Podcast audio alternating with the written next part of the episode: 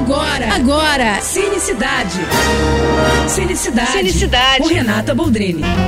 Oferecimento Telecine, seu momento cinema. Agora é oficial, Harrison Ford vai mesmo fazer parte do MCU.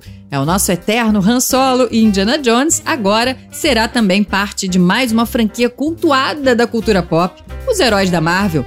Ford vai substituir o ator William Hurt, que faleceu no início desse ano. Então ficará a cargo dele interpretar o personagem Thaddeus Thunderbolt, mais conhecido como General Ross. Ele é um militar de primeiro escalão do governo americano que depois se torna o líder do grupo de anti-heróis chamado Thunderbolts.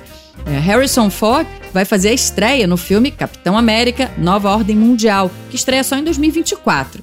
É, e o Ford dá sorte, né? E combina muito bem com franquias de sucesso. Praticamente todas que ele fez parte caíram nas graças de público e crítica.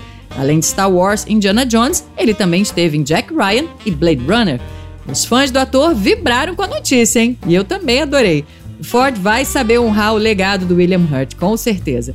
É isso. E se quiser ver mais dicas ou falar comigo, me segue ali no Instagram, arroba Renata Boldrini.